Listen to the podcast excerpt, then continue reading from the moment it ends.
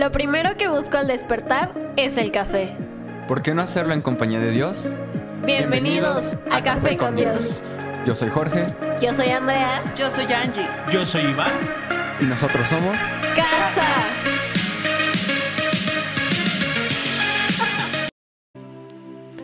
Bienvenido. Bienvenidos. Una vez más. A tu podcast favorito. El único. Inigualable. Gracias, mi nombre es Iván. Yo soy Angélica. Pastores de Somos Casa en Toluca y nos llena de alegría, de honra que nos acompañes esta mañana de miércoles 13 de septiembre. Estamos contentos, emocionados y voy a ir al punto eh, porque se nos hizo un poquito tarde, pero ya estamos listos para ir a la palabra. Quiero que nos acompañes a Marcos capítulo 4, versículo 26. Marcos capítulo 4 versículo 26 y esta temporada hemos estado hablando mucho sobre la siembra y la cosecha sobre sembrar en el tiempo correcto y veremos la cosecha. El día de ayer les decía si bien es importante sembrar y pensar en una semilla toda la Biblia nos enseña a empezar, en pensar en la cosecha Toda la palabra nos enseña en piensa en el fruto, ve el fruto, ve, y eso es importante. Yo sé que muchos de nosotros tenemos un corazón bien lindo y es que no vea tu mano izquierda lo que es parte de, pero durante muchos años nos enseñaron y nos enseñaron esta cultura, da sin esperar nada a cambio. ¿Sabes? Pero entonces ¿quién se queda con el cambio? Uh, juego de palabras. sí, ¿sabes? ¿Quieres decir algo? amor? Pues estamos igual como toda la semana el Señor nos ha estado hablando mucho sobre sembrar, sembrar, sembrar y yo lo veo como la recompensa. ¿Verdad? Siempre hay una recompensa cuando, como, cuando somos obedientes. A veces nos, nos preguntamos, ¿por qué es que tengo que perdonar, por ejemplo? Porque la recompensa es grande, porque Claro. vas a tener paz en el corazón, porque Dios recompensa a los que obedecen. ¿no? El porque es que tengo que orar, por ejemplo. ¿Por qué? Porque Dios recompensa a los que le buscan. Dice la palabra que es el, el, Él es galardonador de los que le buscan. Entonces, es maravilloso. Vale la pena.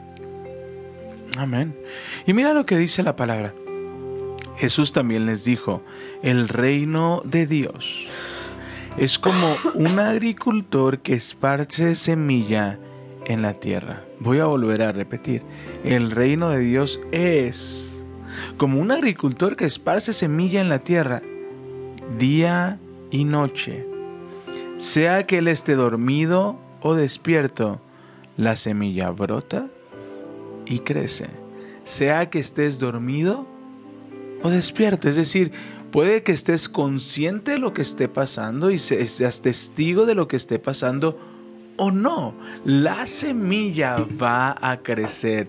Es decir, que aun cuando duermes, Dios está obrando. Dios está obrando en tu trabajo, Dios está obrando a tu alrededor, aunque nosotros no lo veamos.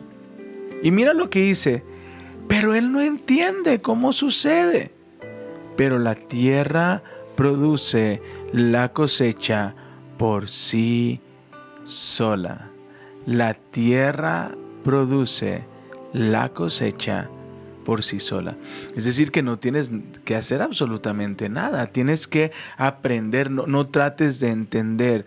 Confía que tu semilla dará el fruto correcto en el tiempo correcto, porque confías. Y mira lo que dice.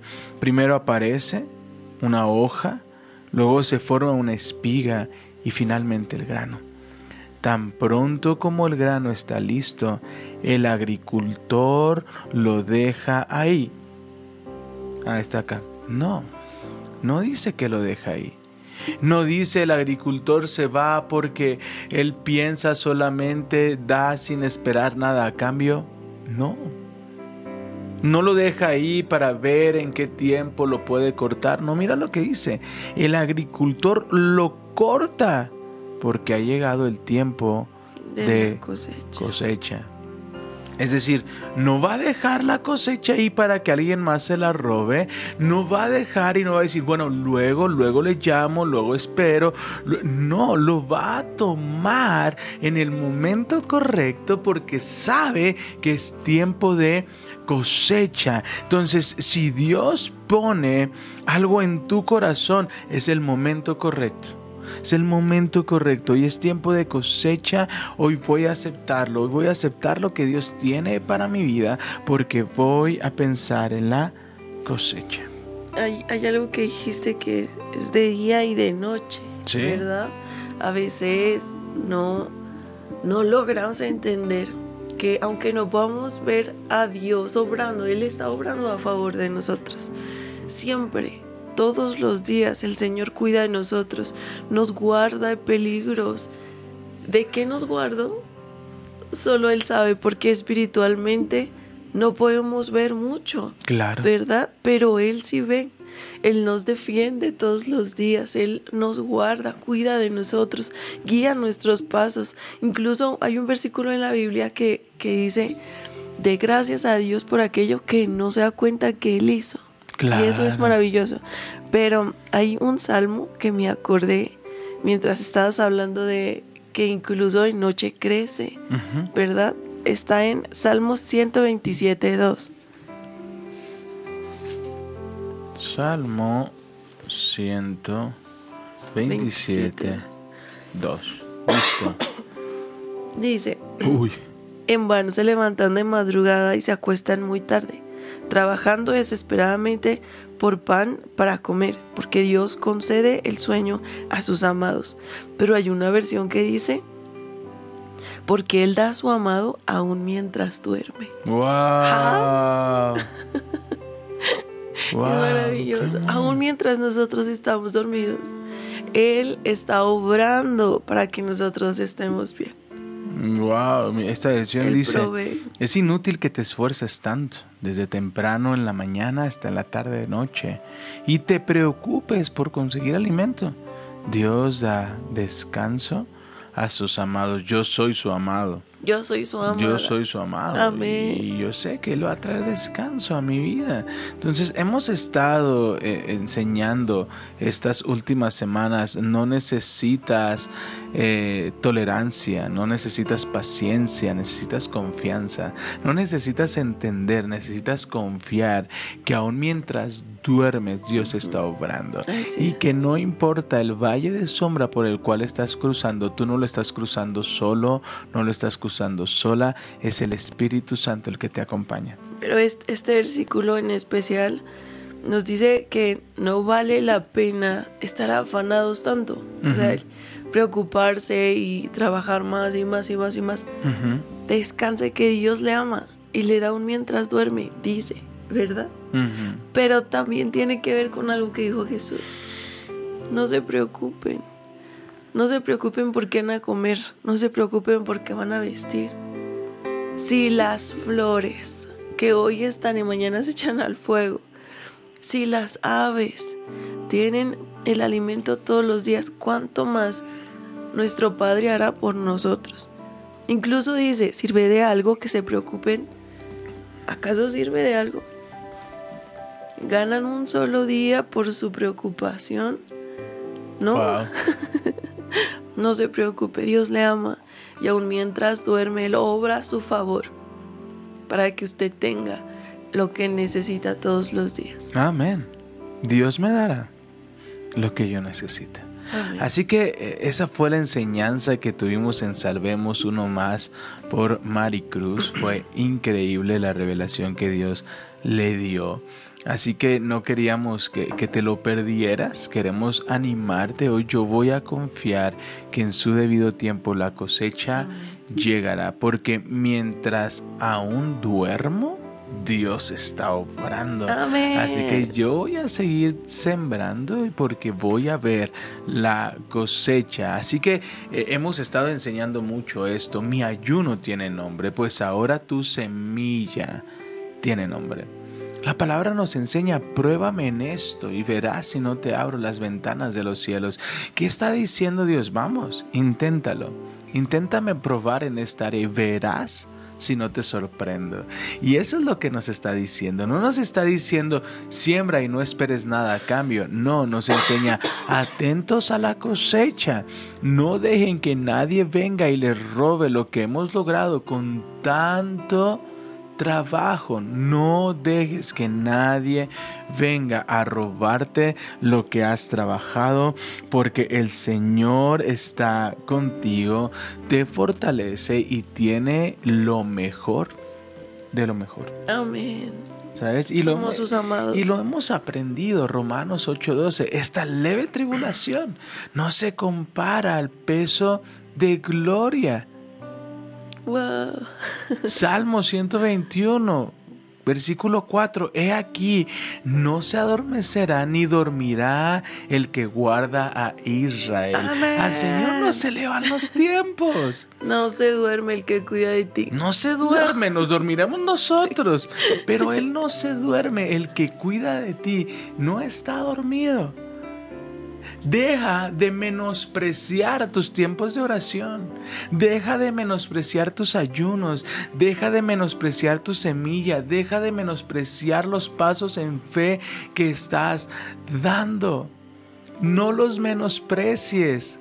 Porque aunque no estés viendo, Dios está obrando y la semilla que sembraste a su debido tiempo. Habacuc 2.3, aunque la visión tardase, espérala. Porque ten por seguro que llegará. Entonces no necesitamos paciencia, necesitamos confianza que si no ha llegado es algo que Dios está trabajando. Está trabajando en nuestros corazones o está preparando ese lugar que tiene para nosotros. Quiere entregarnos lo mejor de lo mejor. Así que dejemos que la semilla crezca de manera correcta. Amén. Amén, amén. Amén, amén. Amén. Vamos a crónicas. Crónicas, ahora sí, vámonos a Crónicas, cap- primera de Crónicas, capítulo 12, versículo 19. ¿Sí? Sí, acuérdense que vimos que mm, a, a Masai. ¿te acuerdas? Que Sí. llegó y, y David les Somos dijo, tú. bueno, si vienen a favor, quédense, si no, Que el Señor cuide mi. ¿Verdad? Entonces dice, entonces permitió que se unieran a él y los nombró oficiales de su ejército. El 19 dice, algunos hombres de Manasés despertaron, perdón, desertaron del ejército israelita y se unieron a David cuando él salió con los filisteos a luchar contra Saúl, pero resultó que los gobernantes filisteos no permitieron que David y sus hombres lo acompañaran. Después de mucha discusión, los hicieron volver porque dijeron, nos costará la cabeza si David cambia su lealtad, se une a Saúl y se vuelve contra nosotros. La siguiente es una lista de co- que corresponde a los hombres de, Manasés que se unieron a David cuando volvía a Ziklag. Además, perdón, a- ¿me ayudas? ¿Todo bien? sí. Adnat, Josafat, Gediael, Micael, Josabat, Eliud, Siletai, cada uno de ellos contaba con mil hombres de la tribu de Manasés. Ayudaron a David a, perseguir las bandas de saqueadores, porque eran guerreros valientes y capaces que llegaron a ser comandantes de su ejército. Día tras día más hombres se unían a David, hasta que llegó a tener un gran ejército como el ejército de Dios. Escucha bien esto. Ayudaron a David a perseguir a las bandas de saqueadores, porque eran guerreros valientes y capaces, que llegaron a ser comandantes de su ejército. Día tras día, más hombres se unían a David, hasta que llegó a tener un ejército como el ejército de Dios. Estos son los números de los guerreros armados que se unieron a David en Hebrón. Todos deseaban que David fuera el rey en lugar de Saúl, tal como lo había prometido el Señor. Yo me pregunto y te quiero decir esta mañana, ¿en qué momento se, agregaron todos estos guerreros? En momento de persecución. ¿Quieres saber cuál es tu mejor momento, tu peor momento? Porque de tu peor momento, Dios enviará un ejército que luchará contigo, que se unirá en fe y que te ayudará a ir por los saqueadores. Pero no pierdas de vista algo. No pierdas de vista algo. Todo saqueador restituye lo que robó. Una vez que son vencidos, tocaba el botín. Después de la persecución, después de la leve tribulación, después del dolor, ¿sabes qué te espera? Recoger el botín. Recoger lo que Dios tiene para ti y para mí. Amén. Cada paso que estás dando en fe, Dios está añadiendo personas a tu vida que te van a fortalecer, que van a orar contigo, que te van a animar y te mostrarán que el fruto es mucho más grande del que tú crees. Pero aquí la, la última parte dice, tal como lo había prometido el Señor. Es importante el Dios prometió, no se preocupe porque Dios va a cumplir su promesa. Amén. Muchos tenemos muchísimas promesas de parte de Dios y yo yo creo que Dios le quiere hablar a alguien hoy. ¿Será que fue fácil para David? Estos tiempos de persecución, de estar lidiando con amenazas de parte de Saúl, de esconderse. Todo eso a pesar de saber que él tenía una promesa de parte de Dios. Él sabía que Dios le había elegido para ser rey. ¿Se imaginan si David se hubiera rendido en medio de todo este ruido, en medio de toda la persecución, el dolor? A veces nos imaginamos a, héroes de la fe que están en la Biblia y decimos, wow, y de un versículo a otro ya el Señor le dio la promesa. Sí, pero de un versículo a otro pasaron 15 años. Entonces, ¿cuántos años tienes esperando esta promesa? ¿Será que es un año, dos años? Ánimo, ánimo, porque si Dios lo dijo, Dios lo va a cumplir. Algunos del Señor les prometió que ellos y su casa servirían a Dios y pasan tres meses y nosotros no vemos y queremos desanimarnos y tirar la toalla y decir, bueno, ya no quiero nada, ya mejor me voy hacia otro lado, ¿no? Vale la pena esperar la promesa de Dios. Vale la pena esperar. Vale la pena porque mientras vas caminando, Dios va añadiendo gente. mientras vas caminando día con día, Dios pone a las personas correctas para recordarte su palabra. Día con día, aunque tú no veas, hay una multitud de ángeles a tu alrededor para cuidarte, para fortalecerte. Y sobre todo delante de ti va el Espíritu Santo abriendo camino donde no lo hay. Amén. Santiago 4:5 nos enseña, ¿acaso de verdad ustedes creen?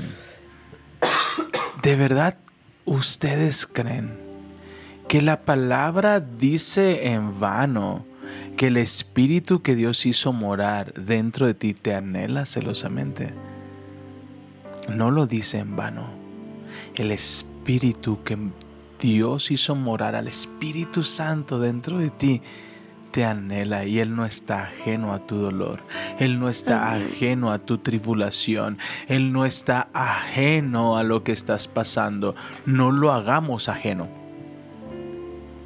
Él está ahí, pero hazlo parte. Si tú lo haces parte de, de, esta tribulación, si tú lo haces parte, Él te dirá, no te preocupes, estoy aquí para ayudarte, fortalecerte Fui, dejado como el paracletos, donde te puedes apoyar, donde te fortaleceré, donde te guiaré, donde llenaré tu corazón del amor de Dios. Entonces mientras estás caminando contra los saqueadores, contra los que te lastimaron, contra los que te humillaron, contra los que te avergonzaron, contra los que te menospreciaron, recuerda, el gozo que me espera es mayor. Amén. La palabra nos enseña y Jesús soportó la vergüenza de la cruz por el gozo que le esperaba. ¿Te imaginas el gozo de ver a tu familia restaurada? Lo vale.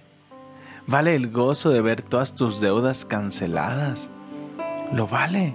El gozo de, de poder dormir donde no haya, to- no haya insomnio en el nombre de Jesús. Donde no haya dolor en la espalda. Donde el, el dolor en el área lumbar se vaya. El gozo que te espera es mayor. Amén. Así que los ojos puestos en el gozo del Señor. ¿Y dónde está ese gozo? En Jesús. En aquel que inicia y perfecciona nuestra fe. Así que, ánimo. El otro día, este, muy seria, le pregunté a mi esposo, ¿tú tienes un sueño que te quita el sueño? ¿Te acuerdas? No. Y se quedó. Es que está comprobado que las personas que tienen sueños o proyectos a largo plazo viven más. Ujú. Pero si tenemos promesas, Uy. las promesas nos levantan, las promesas nos mantienen. Es maravilloso. Incluso la, la psiquiatría dice que nuestras neuronas se multiplican cuando nosotros Dormimos. tenemos sueños y promesas y caminamos hacia allá. Cierto. Hay algo bien interesante. Cuando yo me comprometí con mi esposa, cada que orábamos teníamos una forma de terminar nuestra oración, ¿te acuerdas? Un día menos. Un día menos. Un día menos para ver la bendición de Dios. Un día menos para ver esa promesa que tiene para mí. Un día menos para ver en plenitud a mi familia. Un día menos. Confía. Confiamos. 24. ¿Por qué no hablamos en fe todos? Dios cumple sus promesas. Lo va a hacer conmigo. Lo va a hacer en mi vida. Voy a ver sus promesas. Amén. Amén. Porque fiel es el que hizo la Uy, promesa, dice la palabra. No se trata de ti, es porque Él es fiel. fiel es el que hizo la promesa. ¿Estás seguro que tengo que leer todos estos? ¿No quieres leerlo tú? ¿No? Sí, claro, pero recuerda, lo que hace nuestras neuronas tienen memoria. Así. Y es un proceso muy interesante. Cuando tú sueñas, las neuronas se restauran. Y, y soñar no es solamente tenerlo ahí en tu mente, no, es prepararme todos los días para recibir ese sueño. Caminar hacia allá. Caminar hacia allá. Todos los días, todos los días. Estoy... eh, Hay algo que, que Dios nos llamó. Dios le dio a mi esposa antes de, de- de venirnos para Toluca. Y es que no sabíamos a dónde íbamos a venir, era un tema impresionante.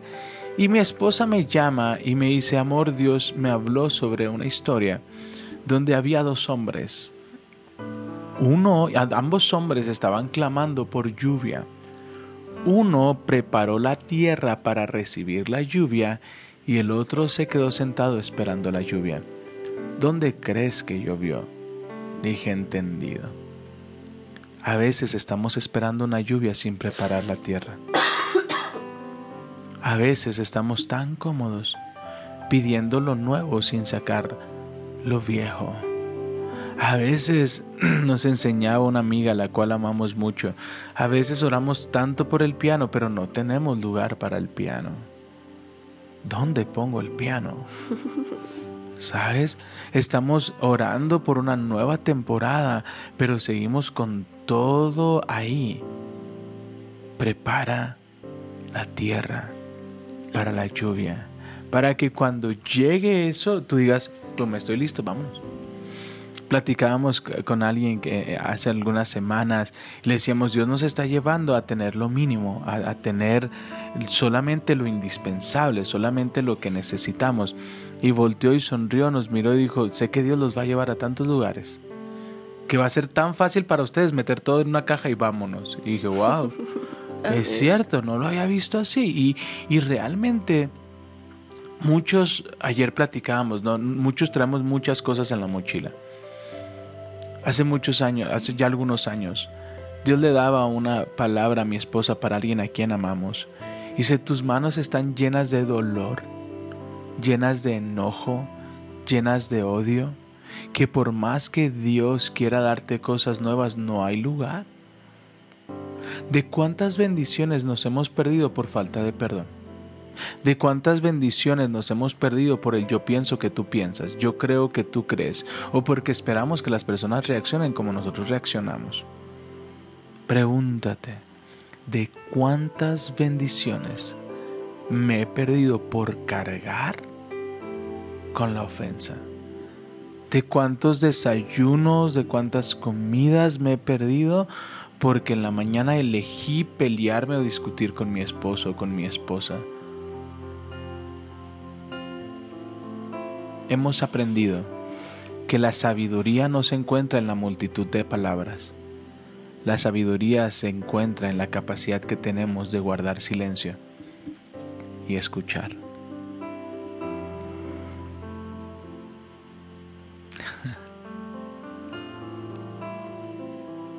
Es tiempo de preparar.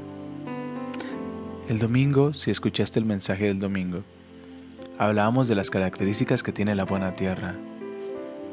Y una de las características más importantes es que debe de tener espacio. ¿Hay espacio en tu vida para recibir? Ouch. Hoy tenemos espacio. ¿Sabes por qué David tenía tanto espacio? Porque llegó a la cueva solo, sin nada. Estaba vacío. Y ahí en esa cueva levantó una oración aunque ande en valle de sombra de muerte. No temeré mal alguno, porque tú estás conmigo. Y conforme iba caminando, vacío, Dios comenzó a añadir a los más fuertes, a los más ágiles, a los más capaces, hasta que llegó a ser como un ejército de Dios. ¿Te imaginas que entre más sacas, Dios llena? Haz esta analogía y piénsalo de una manera física. Entre más sacas cosas que no te edifican, Dios comienza a llenarlo de cosas que te edifican. Amén. Menos de ti, más de Él. Entonces, cuando tú empiezas a sacar aquello que, que, que, te quitaba el gozo, aquello que no te gustaba, aquello viejo, Dios comienza a llenarte de sus bendiciones. Y llegará el momento en que dirás, esta ya no parece mi casa, parece casa del Señor. Gloria a Dios, aleluya. Iguales con nuestros corazones, iguales con nuestras emociones. No podemos pretender ver cambios en nuestra vida espiritual si no hacemos cambios en nuestra vida física. Cuando hacemos cambios en nuestra vida física, evidentemente veremos cambios en nuestra vida espiritual, porque estamos haciendo cosas diferentes, por lo tanto haremos cosas diferentes. Preparar un espacio para tu tiempo de oración, eso es algo natural, eso es algo normal, pero porque estás honrando al Espíritu Santo, preparando un espacio Amén. para Él, su presencia vendrá y, y estará contigo y te fortalecerá. Pero hice algo en lo físico. Soltar el perdón sobre la vida de alguien. Tal vez tú físicamente no estás viendo nada, pero espiritualmente Dios está obrando en el corazón de quien recibió la disculpa. Dios está operando y cuando menos lo esperes se sembró una semilla y esa semilla dará fruto. Las oportunidades de trabajo entran, están antes de tu entrada, de, hora de entrada y después de tu hora de salida. Tal vez tú, tú estás diciendo, nadie se está dando cuenta del trabajo que estoy haciendo, pero Dios pondrá el momento adecuado donde los demás verán el trabajo que has hecho. Así que paciencia. Amén, paciencia. ¿Seguimos? El, el domingo en la hora de en la alabanza estuvo súper bonito porque el Señor nos dio un, un cántico nuevo. Llévame más profundo. Ah, sí, wow. Estuvo precioso, hermoso. Pero entonces el Señor me, me hizo entender que a donde nos llevaba teníamos teníamos que ir sin, sin cargas. Teníamos que viajar ligero. El Señor quiere sanar nuestro corazón porque a menudo estamos cargando tantas cosas, ofensas, tantas heridas. Tenemos nuestra alma totalmente llena. Y entonces el Señor me decía, el, quiero llevarlos, pero a donde los llevo no pueden llevar todo esto. No pueden. Viajen ligeros. Viajen ligeros. Entréguenme. Entréguenme esas heridas, entréguenme todas esas piedritas que han estado cargando. no vale la pena, no vale la pena estar cargando con tanto dolor. Yo quiero ir. Quiero ir más profundo, quiero que nos lleve a donde Él desea llevarnos, pero necesitamos en, en este momento decirle, Señor, aquí está. Aquí está mi corazón, aquí está mi alma, quizá está cargada, quizá está lastimada, pero Señor, yo te pido que la sanes. Yo quiero ir a donde tú me lleves. Llévame más profundo. Pero a donde nos lleva, ahí tenemos que llegar sin equipaje, solo con lo que Él tiene para nosotros. Y tal vez llegues sin equipaje y con el corazón hecho pedazos. Y digas, Señor, tú me diste un corazón sano, pero me lo hicieron pedazos. Hay una, una cultura en China, si no me equivoco, que les encantan las cosas rotas y compran las cosas rotas. Y cuando agarran una taza rota, ¿no? Imaginemos que quebramos esta taza. Bueno, no esta no, porque luego mi amigo Tony se va a enojar. quebramos esta. No, No, esta vamos, tampoco. vamos a quebrar esta macetita, ¿no? Y se nos quebra esta macetita que sale y, y- y cae y se quebra, ¿no? Estas personas toman esas piezas y las comienzan a unir con oro.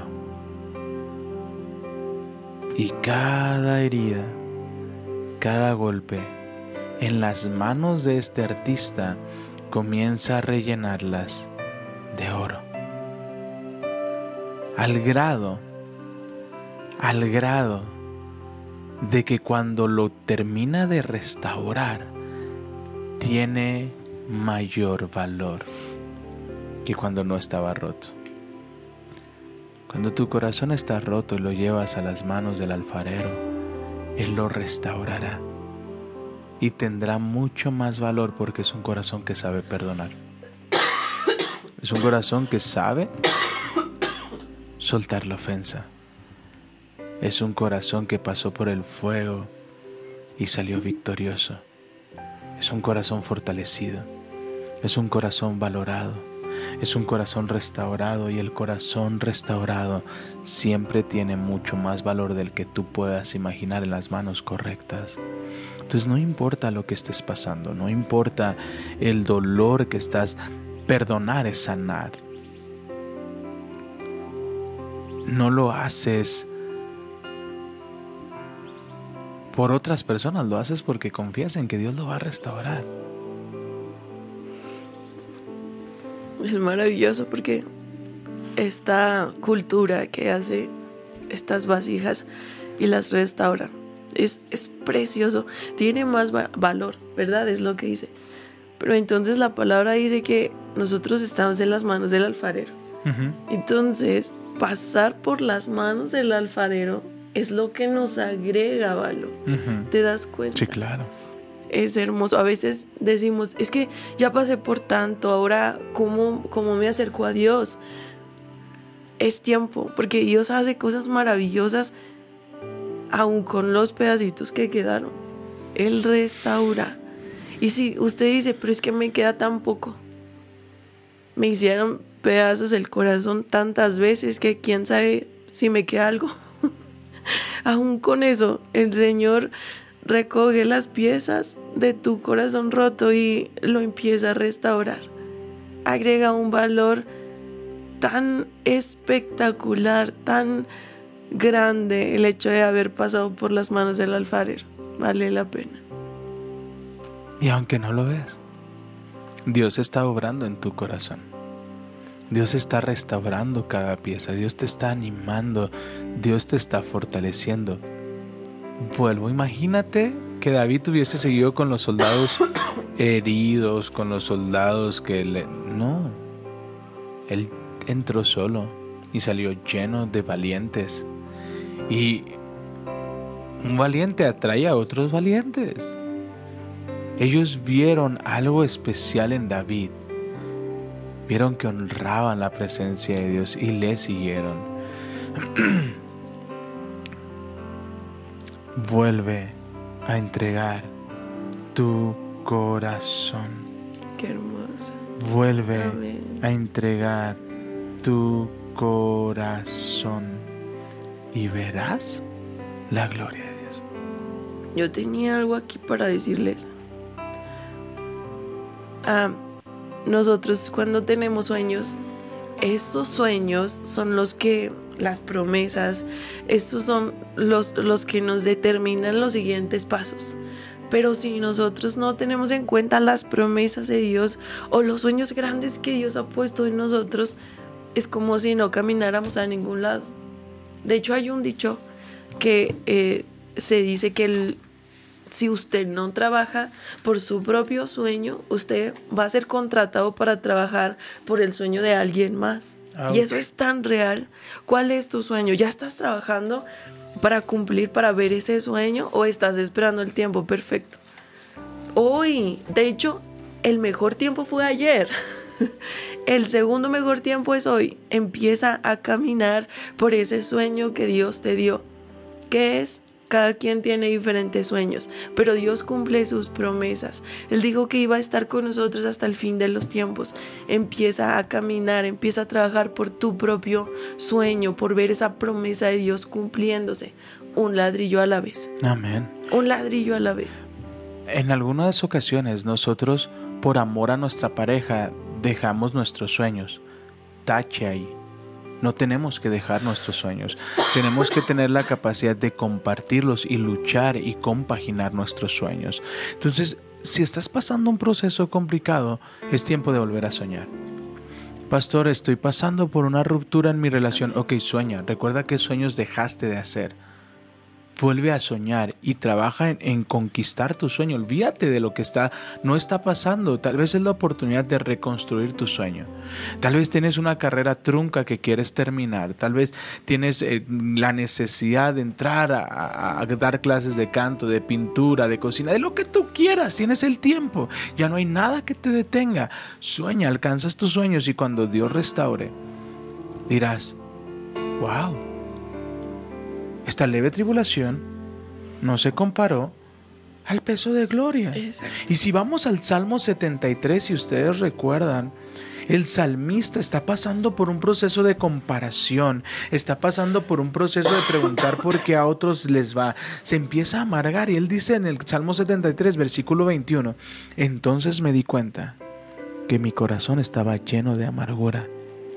Yo estaba destrozado por dentro.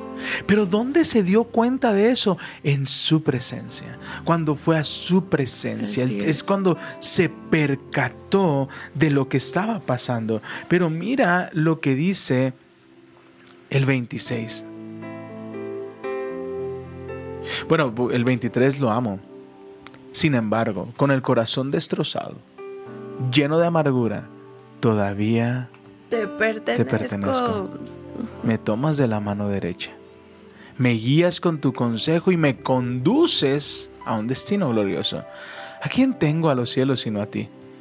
Te deseo más que cualquier otra cosa en la tierra. 26. Escucha bien esto. Puede fallarme la salud, debilitarse mi espíritu. Voy a ser más, más específico. Puedo tener ataques de pánico.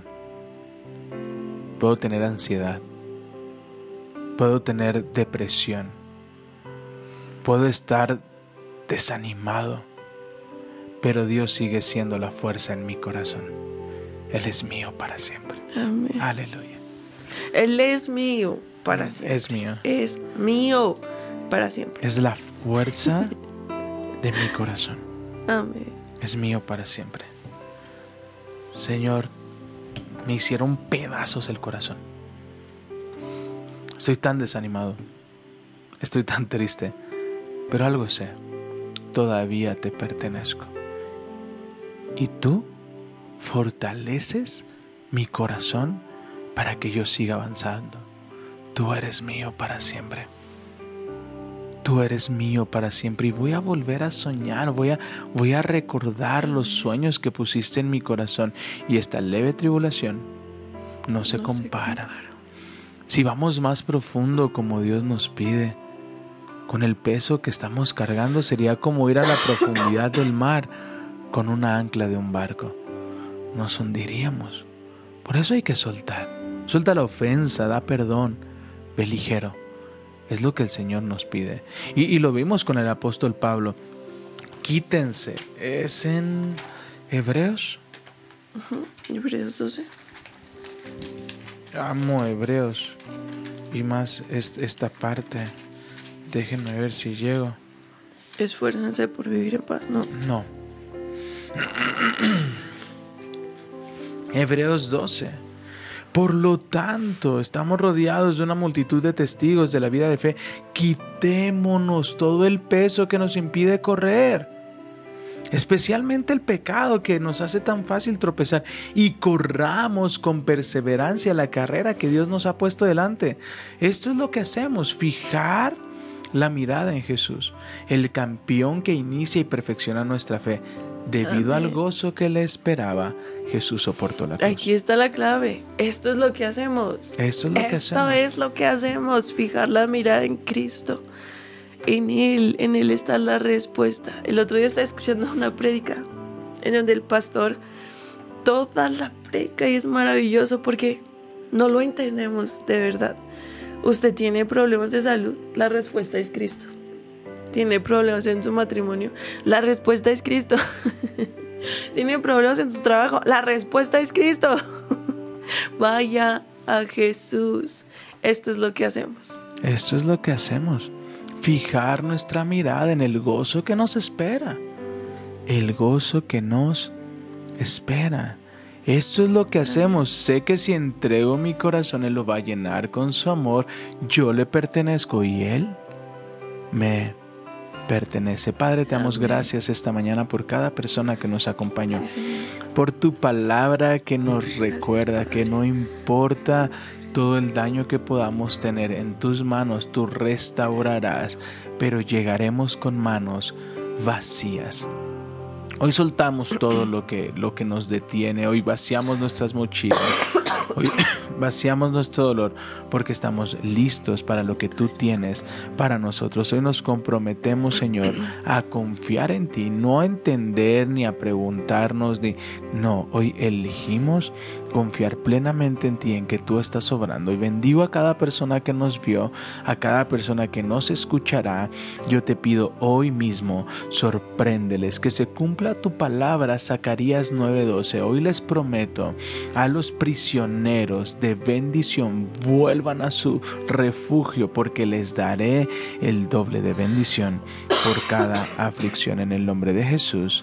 Amén y amén. Padre, te doy gracias. Te pido, Padre, que, que nos recuerdes esta palabra. Sí, Señor. Que nos recuerdes que tú cumples tus promesas, Señor, que tú no mientes. Que vale la pena esperar. Que vale la pena confiar en ti, Señor. Que fijar la mirada en Cristo es lo que debemos hacer. Aunque a veces sea difícil seguir caminando, Señor. Aunque a veces el único sacrificio que te demos a ti es el siguiente paso. No detenernos. Padre, yo te pido que renueves las fuerzas de cada uno hoy, Señor. Que pelees las batallas de los que ahora están clamando por ello. Espíritu Santo, yo te pido que reveles a cada uno ese sueño tan maravilloso que está en el corazón del Padre, que está en el corazón de Jesús para nosotros. Hacia allá debemos caminar, Señor.